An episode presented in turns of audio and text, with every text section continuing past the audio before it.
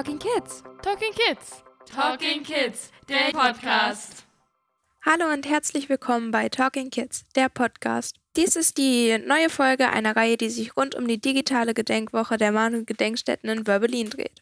Ich bin Annika und auch dabei sind Hallo, mein Name ist Hanna. Und hallo, mein Name ist Emma. Unser heutiger Gast ist Peter Kari. Hallo. Guten Tag, ihr drei. Können Sie sich kurz vorstellen, damit unsere Zuhörer wissen, wer Sie sind? Ja, den Namen habt ihr schon genannt. Ich bin 73 Jahre, natürlich mittlerweile Händler, wohne jetzt auch in Schwerin, habe lange in Ludwigslust gewohnt. Ja, das war's eigentlich. Und bin jetzt hier, nachdem mein Vater gestorben ist, mit meiner Frau im Verein, äh, Förderverein der Mahn- und Gedenkstätten bei Berlin.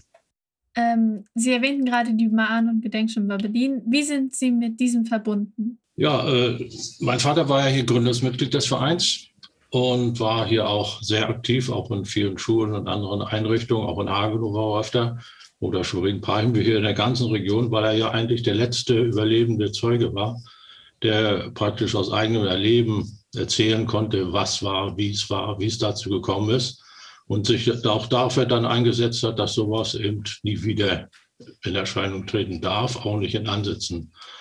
Und nachdem mein Vater gestorben ist, haben meine Frau und ich gesagt, gut, wir setzen dann die Arbeit unseres Vaters, soweit wir das als Leute machen können, die nichts auf der Hinsicht, wie er das machen, überleben musste, selbst erfahren haben, machen können. Und seitdem sind wir Mitglied im Förderverein der Mahn- und Gedenkstätten. Ähm, wenn Ihnen das jetzt nicht zu sehr was ausmacht, ähm, könnten Sie uns vielleicht noch ein bisschen was von der Zeit Ihres Vaters erzählen, also was er alles erlebt hat?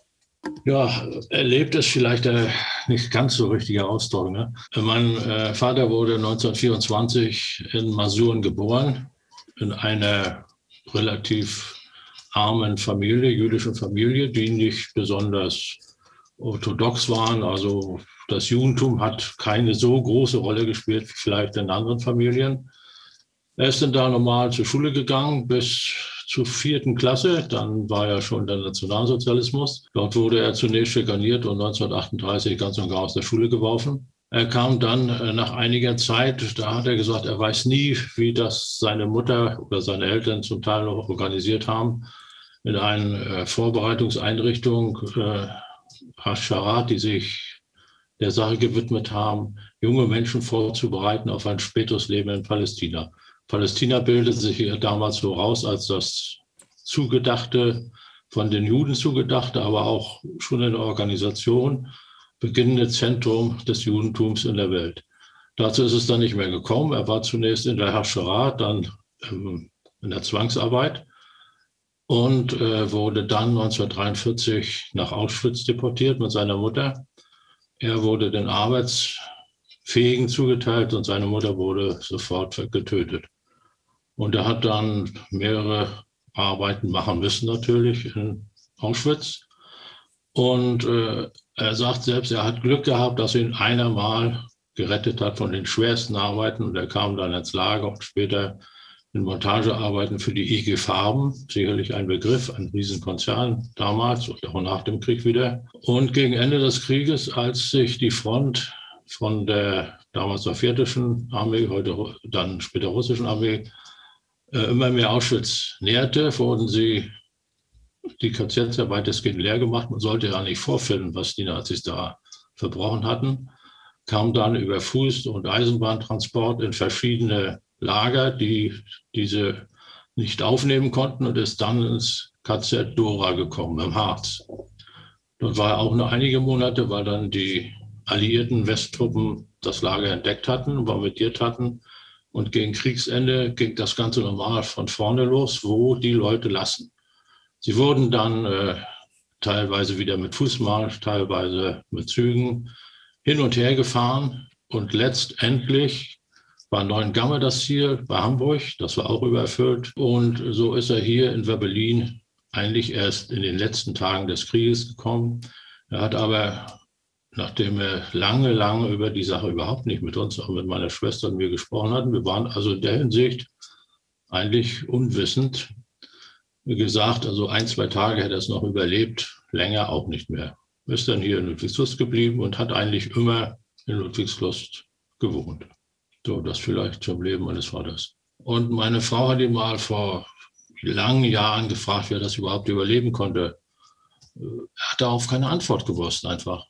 Und ich habe auch äh, mich später, viel, viel später mal erinnert an eine Sache, die ich damals als kleiner Junge gar nicht so werden konnte.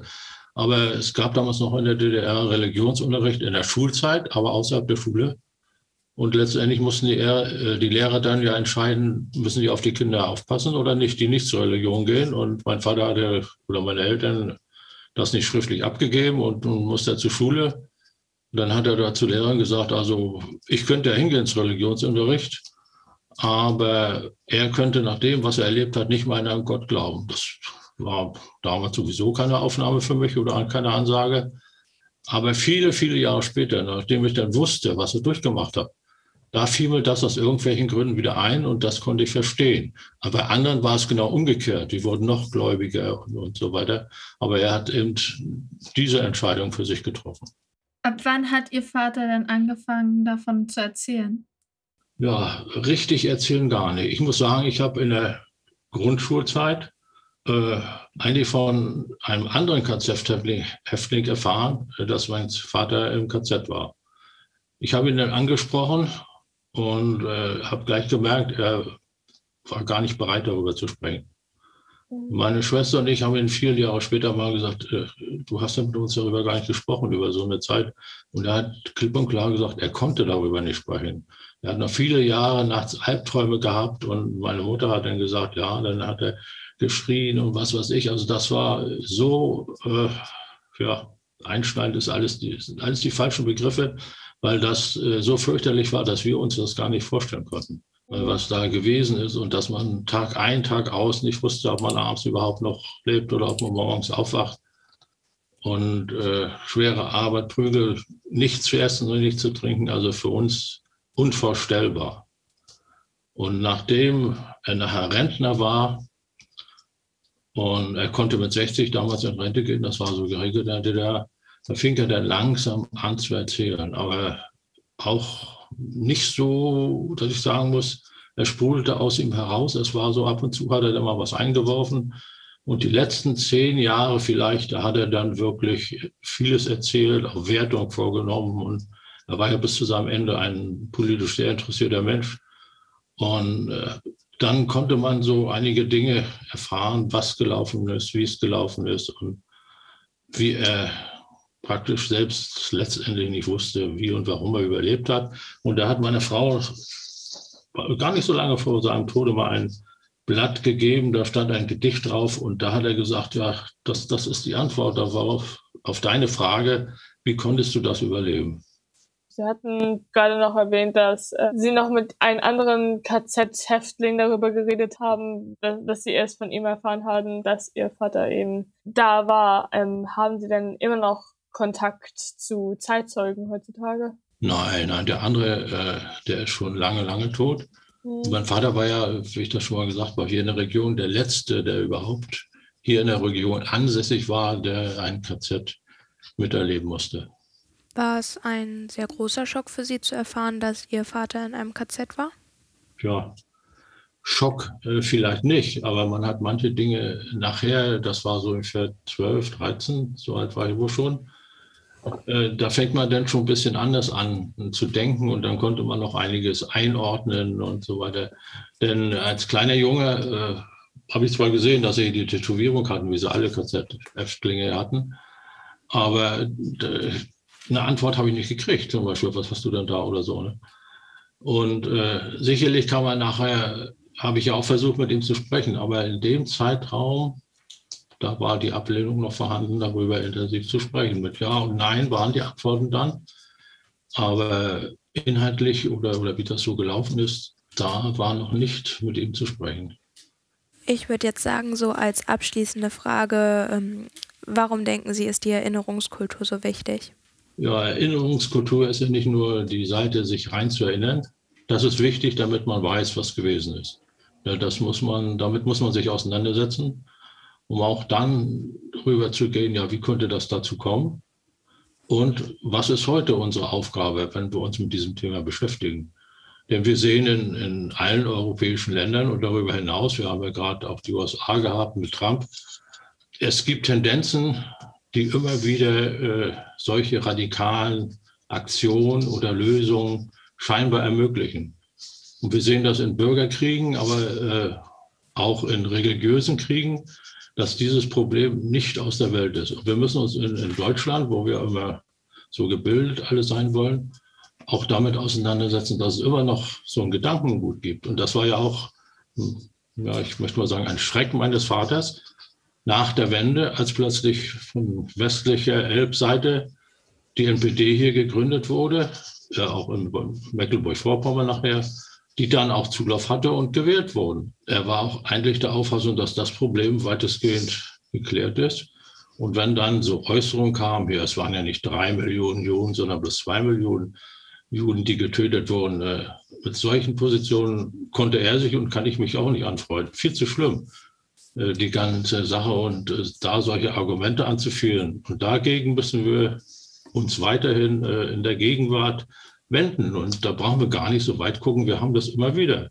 Wir haben Hakenkreuze, die irgendwo gemalt werden. Wir haben welche, die Parolen rufen, die überhaupt kein Faktenwissen haben, aber sie laufen irgendwelchen Führern hinterher. Und äh, das ist das Problem, dass viele Leute für solche Dinge empfänglich sind. Und hier müssen, müssen wir am Ball bleiben, wie man heutzutage so sagt, damit solche Sachen auch schon in Ansätzen unterbunden werden.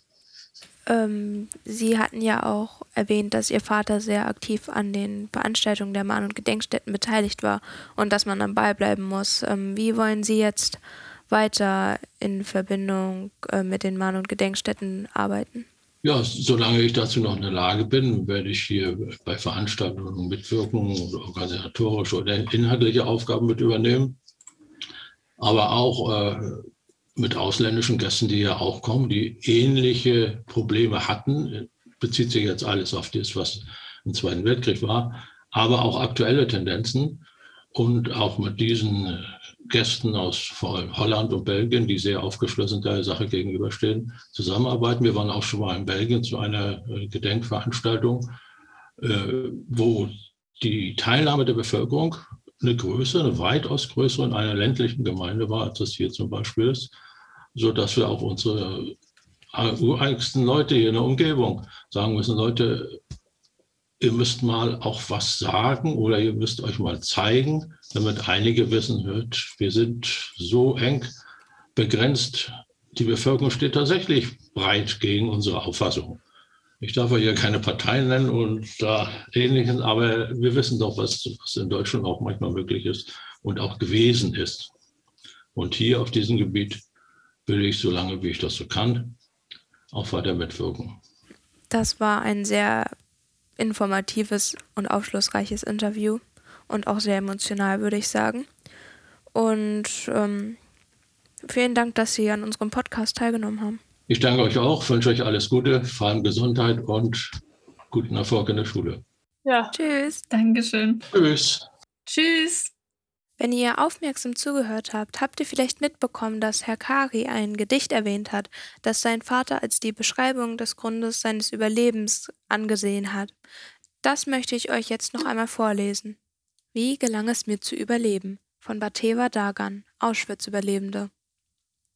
Manchmal fragt mich jemand, wie ich es schaffte zu überleben. Mit Logik hat meine Antwort nichts zu tun. War es vielleicht ein glücklicher Zufall, eine Reihe von Ereignissen oder eben mein Wille, trotz allem zu überleben? Es war auch die Kraft, das Leid zu ertragen angesichts der Trauer, während um mich herum alles zusammenbrach. Es mag auch sein, dass es sich um eine tief verankerte Leidenschaft zu leben handelte, ohne jegliche Erklärung oder Begründung, trotz allem weiterzuleben. Dennoch wäre es vielleicht einfacher gewesen, die Hand auf den elektrischen Zaun zu legen und damit dem Ganzen ein Ende zu setzen. Wie habe ich es geschafft zu überleben? Wer weiß, vielleicht Gott? Vielleicht ist mein Leben ein Geschenk des Schicksals. Vielleicht ist es nur Glück? Dies ist Gedenken in Werbelin, eine Podcast-Reihe der Talking Kids zur digitalen Gedenkwoche Internationale Begegnung der Generationen anlässlich des 76. Jahrestages der Befreiung des KZ Werbelin. Heute zu Gast war Peter Kari, diese Sendung wurde moderiert von Annika, Hanna und Emma aus der 9. Klasse aus dem Robert-Stock-Gymnasium in Hagenow. Projektleiter war Mirko Schütze und technische und musikalische Leitung war Christian Lerche. Talking Kids ist ein Projekt der Sophie Medienwerkstatt e.V., gefördert im Rahmen des Projektes Hingucken und Einmischen der Stiftung der Sparkassen Mecklenburg-Vorpommern-Schwerin.